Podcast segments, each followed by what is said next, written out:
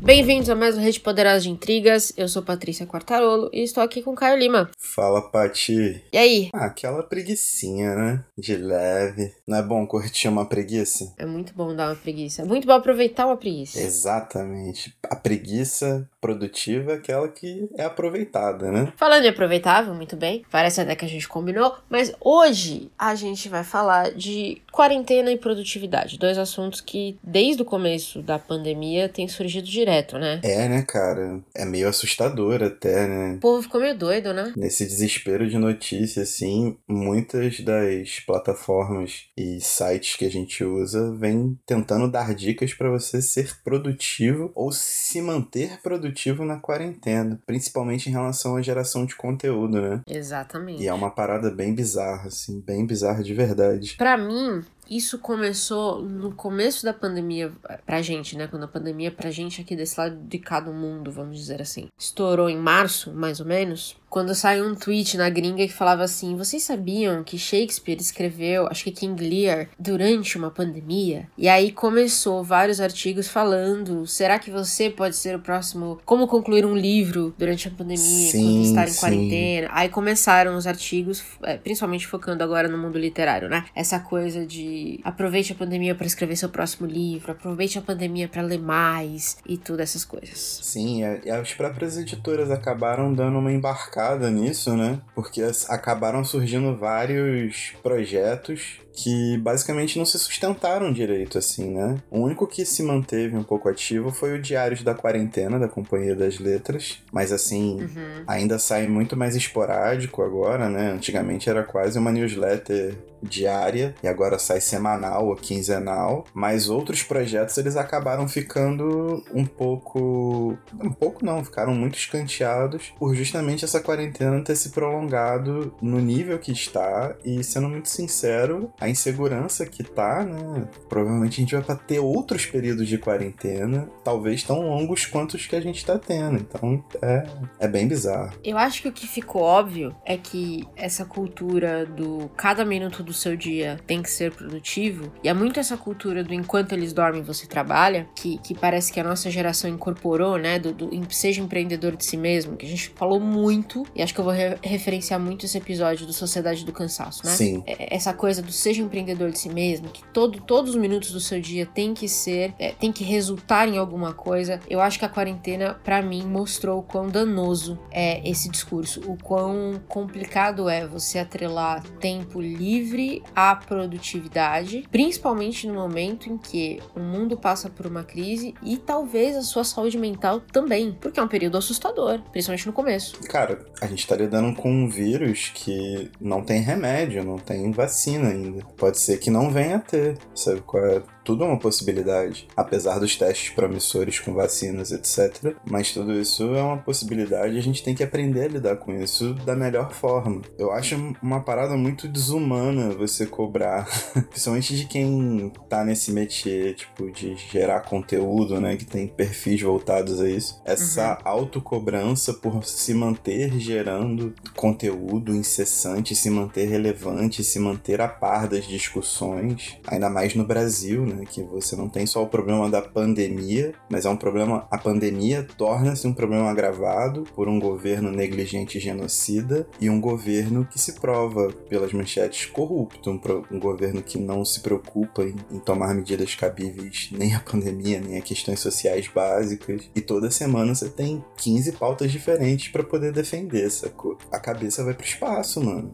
É uma parada muito doentia. A gente vive uma realidade muito doentia. Isso, isso é verdade. E, e, mais como leitor também é muito claro. E aí acho que a gente pode entrar no. falar um pouquinho das nossas experiências pessoais. Pelo que eu tenho conversado com o pessoal, tem sido a experiência de algumas pessoas também com o que eu falo. No começo da pandemia, então assim, automaticamente, né? O meu local de trabalho fechou, todo mundo foi fazer home office. Uhum. Obrigatório. Não tinha escolha. E aí, quem tinha filhos tinha que dar um jeito, porque as escolas também fecharam. E aí é outro problema, né? Vira uma outra camada de desafio, porque você vira pai e mãe em tempo integral quando você tinha ali um tempo para trabalhar. E algumas pessoas no meu trabalho chegaram a pedir até um afastamento temporário, porque não estavam conseguindo lidar Uhum. com, com teus filhos em casa. Então você tem isso. E aí você tem também que você tá em casa, mas você agora, sua casa virou o seu trabalho. O que pra muita gente não era o padrão, né? Essa mistura do espaço que você tem. Você tinha uma. Eu gosto muito de ter um fim claro do meu dia de trabalho, sabe?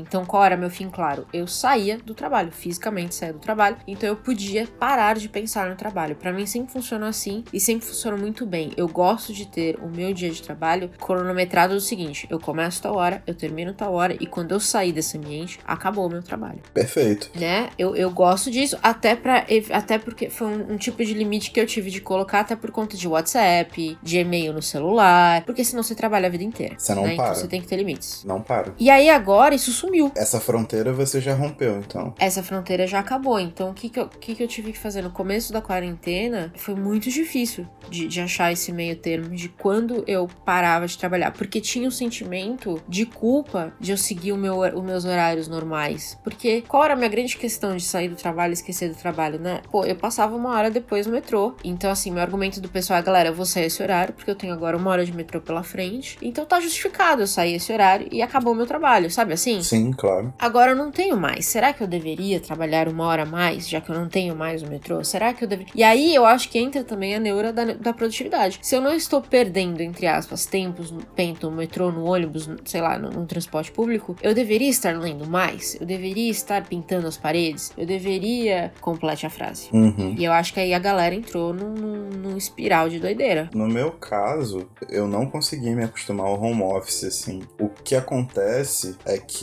mergulhar nos livros, principalmente, mas tanto em série, tanto que os BOs têm sido cada vez mais longos, né? É verdade.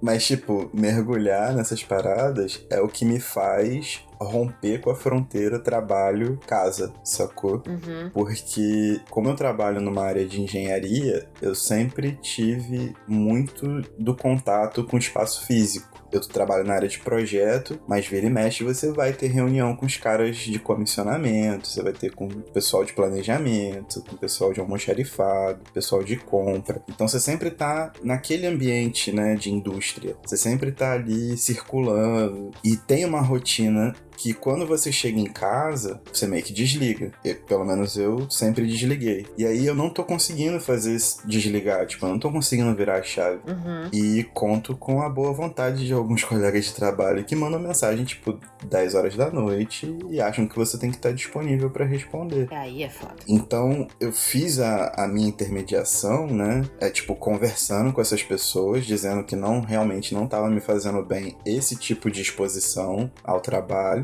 e mergulhando, tipo, nos livros e, e nessas paradas assim. Então acabou que meu ritmo de leitura ficou maior, mas foi a única maneira que eu achei de ter uma convivência mais saudável com o home office, sacou? Hum. Senão, com certeza eu ia pirata, porque, tipo, atrás de mim tá minha cama, sabe qual é? Então, você trabalha pensando em dormir e dorme pensando em trabalhar. É uma, é uma inversão total, assim. Eu acho que você não tem muito disso, mas é, eu sou uma pessoa muito apegada à rotina do dia a dia. Mais ou menos, mais ou menos. Eu tenho muito apego à minha rotina, justamente por conta disso, né? De ter os horários certos, começa essa hora, termina tal hora. Então eu tenho, eu tenho uma rotina que eu criei pra mim que funciona muito bem. Essa rotina é o que me ajuda a, a minha organização do dia a dia é o que é o que me ajuda, por exemplo, a estar com saúde mental, sabe? Saber Uhum. que o que eu tinha que fazer naquele dia tá feito, então eu estou tranquila. E eu acho que nos primeiros dois meses da, da pandemia, eu entrei no que a gente chamou de um meio que um comitê de crise,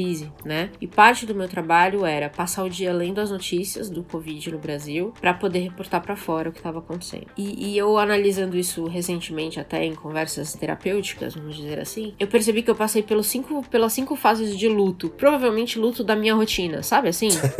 eu comecei revoltada, tipo, negando que tava essa quarentena ia durar muito. Depois eu passei por um momento que eu tava muito irritada de ter que fazer esse trabalho todos os dias, porque tava era cansativo demais, era assim, no final do dia eu não conseguia ler nada. Uhum. Então for, foram os meses que eu tava assistindo aquelas séries antigas. Sim, eu até comentei sim, uma vez sim. que, pro, pra limpar a cabeça e tudo mais. Então eu voltei pro que eu já conhecia, que eu sabia que era tranquilo, pra dar uma acalmada. Depois eu passei pela fase de puta cara, que merda, do tipo assim, eu não conseguia manter os horários, porque era aquele negócio de foda-se, eu vou dormir até as 10. E aí, eu acho que quando eu entrei na fase de aceitação, que eu acho que é onde eu estou agora, eu me reorganizei. Então, basicamente, o que foi? Eu criei uma rotina dentro da quarentena. E agora, e a gente tá falando o quê? 150 dias? 5 meses? É, basicamente. de quarentena que eu consegui reestruturar uma rotina e agora os meus ritmos de tudo tá voltando. Então, por exemplo, meu ritmo de leitura na quarentena caiu drasticamente, drasticamente. E não importava o tipo de livro. Eu achei que podia ter a ver, mas não tinha a ver. Era o ato de eu parar para ler, era era exaustivo. Uhum. Então, agora que eu tô sentindo que está voltando ao normal. E também, uma coisa que, que é isso, né? É da gente aceitar que tá tudo bem. E eu acho que essa é a grande frase da quarentena. Tá tudo bem você não ler tanto. Tá tudo bem você ter uma espiralzinha aí por um período. Tá tudo bem você ler, tipo, um livro só no mês, sabe? O Ragnar, por exemplo, tava falando disso outro dia aqui. Ele não tá conseguindo ler. Tanto até pelos corres da vida, né? Porque ele é professor de boxe. Então, obviamente que a fonte de renda dele, ele precisa ser um pouco mais criativo agora. Sim, fato. E é o que ele tá fazendo, então tem outro, tem outra camada de novo aí de preocupação. Mas assim, não quer dizer que por eu ter mais tempo, de novo, entre aspas, livre, que esse tempo é livre mentalmente. É, mano, é um jogo muito difícil de, de, de você fazer. E mais uma vez, né? Tipo, todo mundo tá preocupado com tudo. A gente também tem família, sabe qual é? É. Em situação de, de alguma vulnerabilidade, tem os amigos da gente, várias paradas, a própria perda da sua liberdade de, pô, sei lá, quando eu tava muito estressado, por exemplo, eu pegava o carro, ia pra Paraty, passava a tarde na livraria e tomava um café. Uhum. Eu fui me dar conta de que tem seis meses que eu não faço isso. Um bagulho que eu fazia com certa, com certa periodicidade, sabe? Sim. Tipo, de você não ir comer alguma coisa, você não... Tudo isso te deixa com certas marcas, sabe? E aí tem a questão toda de, pô, se você é uma pessoa minimamente sensível ao que tá acontecendo, né? Não só pela pandemia, mas por todo o fuzuê que é o, o Brasil nesse momento. E agora, né, mais do que nunca atingindo até a questão do livro, com esse novo imposto e tal. Não tem como você se sentir bem, se sentir confortável, se sentir minimamente, sei lá, disposto, sabe qual é? É. faz bem você também aprender a, a receber a- a- as coisas ruins e absorver, que isso também leva seu tempo, talvez seu tempo em silêncio, seu tempo recluso, seu tempo pra pensar, sabe, seu tempo de certa forma inativo ou ocioso, isso também faz parte da vida, tempo de contemplação, essa parada toda, mano. Eu acho que tudo isso é parte de, de um grande aprendizado. A gente tá caminhando pra um lugar muito perigoso quando a gente pensa em produtividade. A gente falou sobre, sobre isso muito em Mastodonte também, principalmente no último episódio da China, né? Foi. No primeiro e no último, que o primeiro fala das rotinas extremamente cansativas de 14, 16 horas, e no último, que é o da China, que é o trabalho extremamente repetitivo pra você fabricar, sei lá, um brinquedinho. Mas, enfim, a gente como sociedade vai pra um caminho muito, muito estranho, muito perigoso, sabe? E o pior é que a realidade ela é muito nebulosa, na verdade. Se você for parar pra realizar tudo isso materialmente, né, concretamente, tudo é muito nebuloso.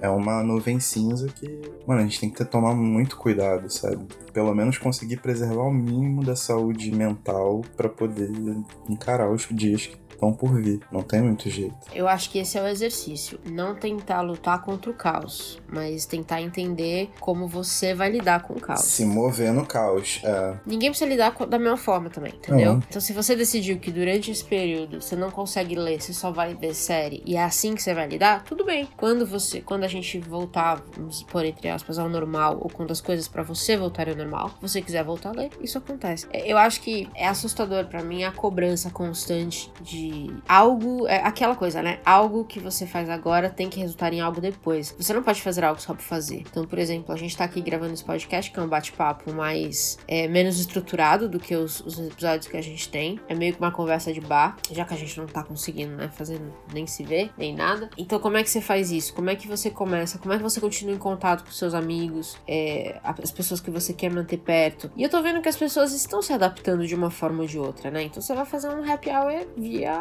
Zoom, via, sei lá, WhatsApp. Eu tenho feito bastante desses. Não deixa de ser uma forma de adaptação, mas eu acho que a gente precisa, a cobrança também a gente precisa repensar. A forma como a gente exige dos outros. E aí tem uma coisa no meu trabalho que tem sido muito crucial, que é toda reunião que a gente tem, uma vez a cada 15 dias, uma reunião de toda, todo, todas as pessoas, né? 250 pessoas de toda a empresa, vou dizer, né? Entre aspas. Alguém comenta aqui da importância da gente ter empatia quando, por exemplo, então você manda um e-mail e alguém demora um pouco mais para responder, a pessoa é, é um pouco mais curta e grossa, da gente entender que a gente não sabe o que essa pessoa está passando ou como ela está passando. E eu acho que esse, é, esse tem sido um ponto muito crucial e eu acho que as pessoas não têm falado disso o suficiente. Se tem uma reflexão que eu, que eu ando tendo com as pessoas que estão à minha volta ultimamente, é que todo mundo meio que parou e começou a dar. usou um, uma parcela desse tempo, né, de insegurança, etc., também para um, uma espécie de reflexão. E essa reflexão suscitou um ponto muito comum, né, que é você ter contato com. você ter contato e você manter cultivado as coisas mais, mais simples, assim, né? Então muita gente fala sobre, tipo, manter o contato com a natureza. Então muita gente está uhum. fazendo uma hortinha, sabe? É. Comprando uhum. planta. Quem tem a possibilidade de dar uma corrida num bosque próximo de casa, ou tem, igual aqui, né? Tem a, tem a praia, tem o morro, essas paradas assim bota a cabeça para fora de casa e vai dar uma respirada, sabe? É? Essa questão dos contatos, né? Mesmo amigos que estão distantes, mas você fazer um happy hour online tá ali, tipo, geral celebrando de longe, mas todo mundo conectado, conversando. A manutenção de alguns espaços, né? Tipo, apesar da gente aqui no Poderoso gerar conteúdo, eu sempre tento reforçar, tipo, nas mídias, quer dizer, na mídia, eu tenho o Instagram, mas de que a real intenção de todo esse projeto aqui, por trás de, da gente gerar o conteúdo, sempre tem uma conversa, a gente, a gente se gosta, sabe? A gente gosta da Rê, a gente gosta da Ju, da Nathalie, e e todo mundo que de certa forma trabalha com a gente, então tipo, a gente sempre visa saber se o outro tá bem, se tá tudo, sabe, nos conformes. Tem essa questão de simplicidade até em relação ao aspecto financeiro da parada, sabe? Qual é? Tipo, você já não gasta mais tanto dinheiro com tanta coisa. Aí você vê que você não precisava comprar um monte de coisa que você comprava, mas sempre sobram a mais para um livro, por exemplo. Eu, não, eu, do meio do ano passado até fevereiro, tinha comprado quatro livros só. Que eu tava. Que isso? Eu tava naquele período de. de... Que bruxaria é essa? Me ensina. A grande maioria, né, como a gente passou a ter um, uma rotina aqui no Poderoso com um calendário bonitinho, a grande maioria eu já tinha como e-book, já eram coisas que estavam próximas ali. Eu acabei comprando pouca coisa, mas na pandemia, por exemplo, eu acabei me vendo comprando muito mais livros do que antigamente, sabe? Eu também. Mas é uma parada que, cara, a, provavelmente minha biblioteca é a única coisa que eu tenho na vida. então. Velho, mas, ó, mas isso é uma coisa importante que você falou, que é rever as prioridades. É. Foi na pandemia e na conversa com esse pessoal que eu comecei a rever, por exemplo, meus hábitos de compra de livro, que a gente também já trouxe para várias conversas aqui. Sim. Que era olhar para as pequenas para as pequenas editoras, tentar comprar direto da editora. Isso para mim era algo que eu sabia, né? Eu conheço o mercado, eu sabia, mas era muito mais fácil entrar na Amazon e comprar. E até essa pandemia, quando eu tive tempo real de ter essas conversas e entender a importância, por exemplo, de uma pré-venda, de comprar um livro que me interessa na pré-venda e como isso afeta a cadeia da editora, eu não tinha pensado nisso. Então, assim, isso é uma das coisas que eu penso muito agora da quarentena, que eu acho, eu não quero dizer positivo, mas que eu consegui encontrar um tempo tempo para rever as prioridades e entender como priorizar melhor as coisas. Então, meus gastos hoje com livro, que eu concordo, eu comprei mais livros durante a quarentena do que eu gostaria. Talvez do que eu comprei o ano passado inteiro. Mas eu diria que eu comprei melhor. Pode ser, claro. Né? Não se descarta. Uma coisa não descarta a outra jamais. Eu, assim, eu sempre curti, sempre pesquisei editoras menores e tal, mas o contato com o próprio objeto livro, sabe? De tipo, como eu acabei me mudando três dias antes da quarentena começar aqui para mim. Então, meus livros estavam todos em caixas e eu me mudei tirei tudo da caixa e comecei a organizar a estante. Então, tipo, esse contato com o livro de uma maneira geral, ele foi para mim algo que me ajudou bastante, sabe qual é? Uhum. Também arrumar coisas da casa, né? Que a gente se mudou muito num estalo fantasma do meu pai. A gente ia se mudar na quarta. Olha só que, olha só que doideira, mano. A gente ia se mudar na quarta, dia, acho que foi 23 de março, vou até confirmar aqui no calendário. 25 de março. Meu pai levantou no dia 22 Dia 25 de março já tava tudo. Caminhão, ajudante, montador, já tava tudo preparado. Meu pai levantou seis e meia da manhã do dia 22, que foi o domingo, falou, a gente vai mudar hoje. Aí eu falei, tá maluco, rapaz? A gente tá com tudo arrumado pra quarta. O que, que você quer mudar hoje, irmão? Aí ele falou, não, a gente vai mudar hoje, a gente vai mudar hoje, vai mudar hoje. Ele foi, pagou outro fretado, pagou ajudante, pagou tudo. A gente mudou. Dia 25, na quarta-feira, eu saí de uma reunião matinal, eram oito e meia, por aí, 9 horas. Eu sentei a bunda na minha cadeira no trabalho. O maluco abriu a porta da minha sala e falou assim: Cara, todo mundo pra casa, todo mundo de quarentena. E tamo aí até hoje. Caramba, velho. Que bagulho bizarro, né? Que bizarro. Mas assim, estruturar, então, tirar os livros das caixas, arrumar as estantes, arrumar as coisas da casa mesmo, arrumar as plantas, uhum. instalar, pintar, arrumar gato, essas coisas todas assim. Tudo isso foi, foi me fazendo ter um contato muito saudável, né? Então, tipo, eu passei a me dedicar muito mais horas do meu dia olhando, sei lá, sites de decoração, por exemplo, do que eu jamais imaginei na minha vida. Isso me faz um bem danado. É, não, é um bom. É aquele, aquele tempo que você precisa de ócio puro. Às vezes é bom. É, e você vai vendo combinações de cores e harmonização de ambiente, essas coisas todas. E é a mesma coisa com os livros, tipo, quando eu vou pesquisando novas editoras, eu consegui entrar em alguns cursos muito bons sobre literatura que eu fui fazendo a grande maioria com a Fernanda Marão, minha irmã, uhum. e a gente ia trocando ideia e lendo as paradas juntos. E aí ia descobrindo mais editoras, mais autores que não foram traduzidos para cá e que a gente quer que sejam traduzidos. E, e sabe, todo essa, esse contato com o mundo do livro no geral me fez muito bem nesse período. Como eu falei no começo, é o que me tirava dessa ordem de home office, sabe? De você ficar uhum. 24 horas ligado no seu trabalho. Foi a forma que eu achei melhor de encarar essa parada.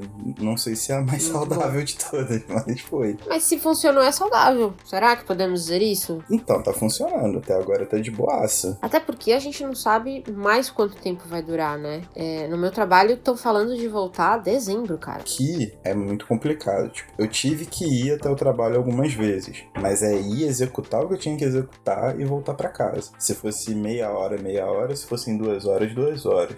Mas volta mesmo гуманизму. Ninguém nem faz ideia, cara. Tem previsão. Exato. Então, é meio pesado isso. Eles estão falando de abrir o escritório para quem vai de carro, que é um pouco mais seguro, mas, por exemplo, eu ando de transporte público, então eles vão deixar como voluntário. E eu confesso que eu não tô muito afim de me voluntariar a pegar o metrô lotado no meio de uma, de uma pandemia onde não tem vacina, não tem nada. Óbvio que é o que você falou. Vinha a vacina, vai mudar muita coisa. Esperamos. Mas até lá a gente vive nesse limbo. É, então, mas aí tem toda uma organização que é, é política política até, né? Porque, tipo, beleza, acharam a vacina, mas foi um laboratório, ele tá vendendo essa vacina. Quanto o Brasil vai conseguir comprar? Porque o Brasil, por exemplo, fez um acordo com a, da, a de Oxford e eu acho que recentemente fez com a da Pfizer. Uhum. E se as duas derem errado? Tudo bem, as duas estão na fase 3. Mas e se as duas derem errado? Ou forem vacinas, tipo, que comprovadamente só dão certo com uma pequena parcela da população? Você tá comprometido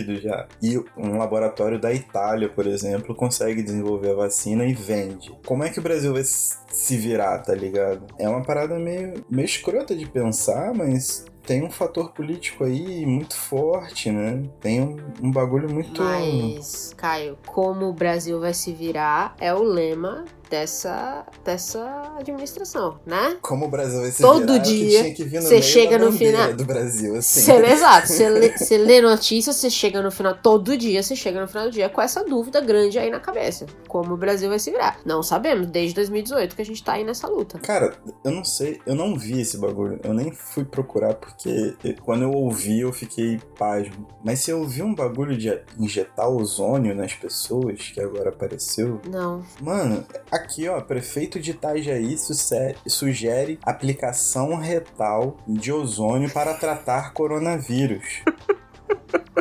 Mas ele é médico? Ele é prefeito de Itajaí. Uh... Eu, não, eu não sei nem como comentar isso. Mano. Eu realmente não sei. Eu realmente não sei. Eu não vi isso ser veiculado por nenhum, nenhum veículo científico que eu conheço. Mas parece que é só essa prefeitura, esse prefeito que lançou. Pelo Correio Brasiliense aqui, isso data de quatro dias atrás, o ministro da Saúde, né, o, o Pazuello, que não sabe nem geograficamente onde está posicionado o norte e o nordeste do país. Ministro da Saúde, aspas, né? Ele recebeu essa galera. Ah, mas eles recebem qualquer um. A gente sabe muito bem. Então, assim, realmente não tem como saber o que, que vai acontecer com o Brasil.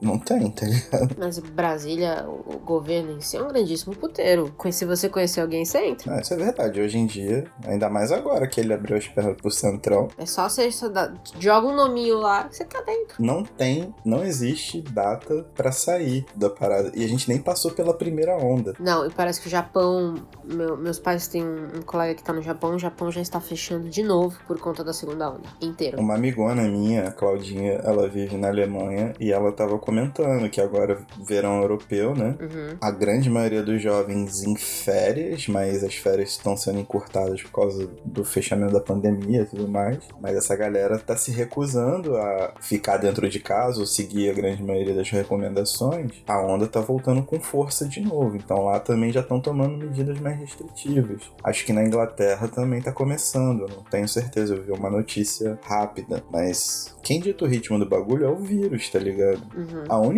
forma que você tem dessa porra não se alastrar é você fechar tudo e contar com medidas públicas fortes para conter outros males, né? Que seriam a fome, outras doenças que porventura poderiam se agravar, etc. Mas aqui não, aqui liberou geral mesmo, é só uma gripezinha e tudo mais, e daí essas coisas todas. Tamo aí desse jeito, cara. E como é que a gente vai saber quando é que vai sair dessa porra? Tem o um caso da minha irmã, mano, não sei se eu já contei essa história, que a minha irmã divide a. Sabe aquele esquema de prédio que você divide a, a vaga? Sei, sei, sei. São dois carros, né? Então você tem o seu carro e aí o vizinho ou quem quer com quem você divide a vaga tem outro carro, e vocês meio que tem a chave um do outro, deixa a chave dentro do carro para manobrar. Ela descobriu que o vizinho dela, que tem a chave do carro dela, deu, testou positivo. Ele e a família inteira. Ele tava manobrando o carro dela normalmente e não avisou. E minha, minha irmã tem uma minha sobrinha de, de dois aninhos, ela tem várias deficiências, então ela, ela é meio que um, um, grupo de risco. E assim, o cara não avisou, tava andando pelo prédio de boa, jogando futebol na, na quadra, é, e assim, é isso. E ele e a família inteira testaram positivo, isso em março. Cara, é uma situação muito bizarra. Aqui, por exemplo, é um lugar muito diferente do país inteiro, porque aqui os empregos continuam mantidos, Além disso, muitas pessoas estão recebendo a mais porque foram trabalhar em turno. Uhum. Então, pô, você tá tendo um aumento substancial do seu salário. Muita gente triplicou o salário. Privilégio. Um grande privilégio. Demais em frente à situação que tem aqui hoje, né? Uhum. E você vê, sim, gente já tá trazendo visita, porque aqui é lugar de praia, um monte de crianças juntas brincando no parquinho de uma maneira completamente descontrolada, descoordenada. É uma parada bizarra. E isso são pessoas que receberam benefício para poder se manterem saudáveis. É óbvio que não é fácil você segurar a criança em casa, é óbvio que não é fácil você ficar em casa, mas olha para fora, tá ligado? Olha pro resto da cidade mesmo. O resto da cidade tá destruído. Aqui é um lugar turístico, mano. Aqui vive de turismo. Uhum. Sacou? O único lugar que tá bem, em que os funcionários estão recebendo em dia, que você tem gente movimentando grana, sabe qual é? E as pessoas recebem bem, que as pessoas estão conseguindo manter um padrão de vida alto, é aqui. Então será que não dá para você segurar, botar a mãozinha na consciência e segurar a onda? Pelo que eu tô vendo, não dá.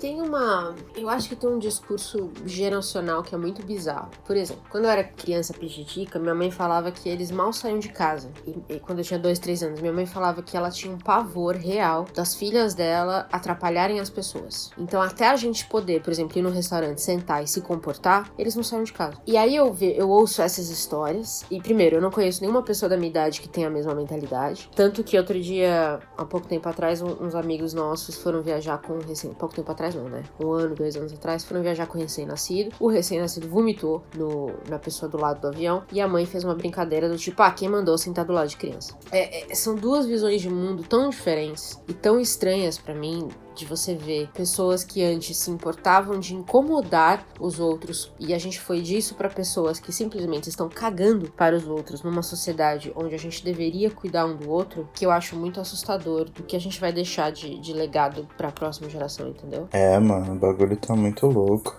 muito louco. Você vai assim no bairro vizinho, tipo, olhando uma experiência ocular, né, totalmente empírico, mas 70% das pessoas já estão cagando para as coisas básicas, tipo passar álcool, usar máscara, manter uhum. um mínimo de distanciamento, você não apertar a mão, você não abraçar, você não beijar, essas paradas assim, sabe? É? é bizarro, e isso a gente tá falando com um país que acaba de alcançar 100 mil mortos, né, o que é uma chacina, e mantém uma média de mil, mil e poucas pessoas morrendo por dia. Tudo normal, tipo, teve o vídeo do maluco, um carioca no Leblon, assim, que começou: Vai tomar no cu, coronavírus! Acabou máscara, vai tomar no cu, máscara! Tipo, fez um stories no Instagram, isso viralizou por aí. Mano, tem mais de mil pessoas morrendo, cara. Tá maluco? O Brasil é responsável por 13% das mortes no mundo, eu acho, um bagulho assim. Mas o Brasil é uma fatia, é o segundo país onde mais morreu gente no mundo. O primeiro país é pai do segundo país, porque as políticas é. são parecidas. Aqui a gente injeta ozônio retal, lá é desinfetante na veia. Sim. Né? Olha só a situação desse bagulho, cara. É muito bizarro. A gente parece que vive num mundo paralelo. Aí no meio disso ainda tem, pô, é escândalo político, é escândalo de, de, o governo não quer manter auxílio. Aí a galera vira e fala assim: ah, mas tem que manter auxílio. Aí a população dá um tuitaço lá, aí o governo vira: vamos manter auxílio, vamos pagar mais. aí você não sabe como é que não tinha dinheiro. É muito bizarro, mano. Esse, país é, é, tipo assim, é um circo dos horrores. Tipo assim, a gente venera vários vários escritores e dramaturgos. O Thomas Bernhardt, teve um que foi lançado pela Carambaia, eu sempre esqueço o nome dele, que também é fantástico. E todos eles fizeram peças assim, né? O Bulgakov, que a gente vai acabar falando daqui a umas semanas, todos eles fizeram trabalhos memoráveis sobre governos que se enrolam nas próprias palavras e mentem e fazem e, e fizeram sátiras maravilhosas. Mas eles nunca conheceram o Brasil, mano. Você imagina? Eu, nunca conheci no Brasil. Isso aqui é muito bizarro. Isso aqui, isso aqui é uma parada é. completamente é. fora de qualquer esquadro possível. É muito divertido trabalhar com gringo, porque é, várias vezes, depois que eles estão aqui há um tempo, isso aconteceu na última reunião, que é, um deles falou assim, sempre, quando eu falei que eu ia vir pro Brasil, todo mundo falou, ah, se prepara, mas não dá para se preparar. E aí ele falou assim, eu finalmente entendi o que isso quer dizer. É impossível se preparar porque você vai encontrar no Brasil. É impossível. Não existe um... um... Ele falou assim, quando você acha que entendeu, aí vem um tweet do presidente gente reverte a coisa toda. E aí a gente, né, os brasileiros, a gente se diverte, porque a gente fala, é isso aí, meu, desde 1500 tamo aí na luta. E é a mesma coisa. Cara, aqui é, um, é uma experiência social jamais vista. Tipo, eu, eu, eu queria colocar, assim, assim, paraíso, no purgatório, onde é que fiquem os grandes filósofos da humanidade, de Sêneca e Aristóteles até, sei lá, até Hannah Arendt, Albert Camus, qualquer um desses assim. Pegasse um grupão assim e colocasse assim: Mano, olha daí de cima o Brasil de 2018, agora eu quero ver se a filosofia de vocês vale. É. Vale porra nenhuma. Vale nada, não dá pra explicar nada. Vale nada. Tá maluco? Pois muito bem. Acho que falando de produtividade na quarentena, a gente sabe que é uma falácia. E tá tudo bem se você não tá bem. E tá tudo bem se você precisa criar um novo ritmo para qualquer coisa, na verdade. Não só de leitura, né? De tudo. Acho que uma coisa que tem que ser falada, se você não tá bem, tá tudo bem. Mas procura ajuda. É verdade. É verdade. No momento em que a gente tá extremamente isolado, se manter longe, né? Deixar de falar com as pessoas, família, amigos, etc., é a pior opção possível. Então, se você não tá bem, procure ajuda. E fica tranquilo, que tem um monte de gente que tá na merda também. Às vezes, quando você for falar com um amigo seu, seu amigo vai estar pior do que você, você vai perceber, ah, não tô tão mal assim, então tá tranquilo, e você sai bem. Perspectiva ajuda. Exato. Não é mesmo? Perspectiva ajuda. É isso aí. Esse, esse foi um, é um episódio um pouco mais leve, porque a gente vai ter um mês, eu diria, intenso, de agosto. Podemos dizer isso? Acho que sim. Né? Ah, vai ser um mês bastante pesado, assim. Vai ser um mês bastante carregado. Então, prepare-se, porque a gente vai trazer aí dois livraços. O Caio já deu aí um pequeno spoiler. É, verdade. Mas vem mais coisa boa. Eu nem tinha anotado, mas dei um spoiler. Volta no episódio aí, ouve tudo de novo pra você sair na frente de todo mundo, porque você é uma pessoa produtiva. E eu acho que é isso. Eu não sei, eu não tenho nenhuma mensagem assim muito positiva para fechar esse episódio. Eu ainda estou buscando as minhas mensagens positivas, mas para quem, para quem tem esse perfil de ter rotina, de ter um pouco mais de controle, eu acho que o que vai ajudar muito é você reformular sua ideia de controle, primeiro, né? Que obviamente a gente vive uma situação em que a gente não consegue controlar tudo, e ficar bem com talvez controlar menos e criar uma rotina nova. Pelo menos da minha experiência pessoal foi o que me ajudou. E, e aceitar que certas coisas estão completamente fora de controle. E ok, a vida segue. E assim, mantenham-se próximo das pessoas que vocês amam. Por mais difícil que seja se manter é, afastado por causa do distanciamento social e tudo mais, uhum. mas sempre estejam em contato com essas pessoas. Aproximem-se do que realmente importa para vocês, do que vocês realmente acham necessário. Né? É um bom tipo de reflexão para fazer. Aqui em casa, por exemplo, como eu já cansei de falar, são os livros é o que eu gosto de fazer, mexer com literatura de uma forma geral, livros, cursos, etc. As plantinhas aqui de casa. A gente acabou de coletar a primeira leva de tomate. Eu vi as fotos, ficaram legais. Caraca, mano, gostosão, Brad. Não tem gosto de veneno, é bonzão. Nem de isopor, então. É muito bom. As hortinhas aqui de casa, fazer os trabalhos aqui de casa. Eu gasto boa parte do meu dia fazendo carinho em gato. É isso, cara. Primordial. Primordial. É o que vale a pena. É isso. Acho que o que importa para você. É isso aí. E é isso. E fale com a gente nas redes sociais. Se você quiser desabafar, se você precisar conversar, estamos aí. Rede Poderosa no Twitter e no Instagram. O Caio roda o Rede de Intrigas e eu o Poderoso Resumão no Instagram, principalmente. Mas estamos aí. É isso? Acho que fechamos, né? Tá entregue? Acho que tá entregue. Tá bacana. E tchau. Tchau.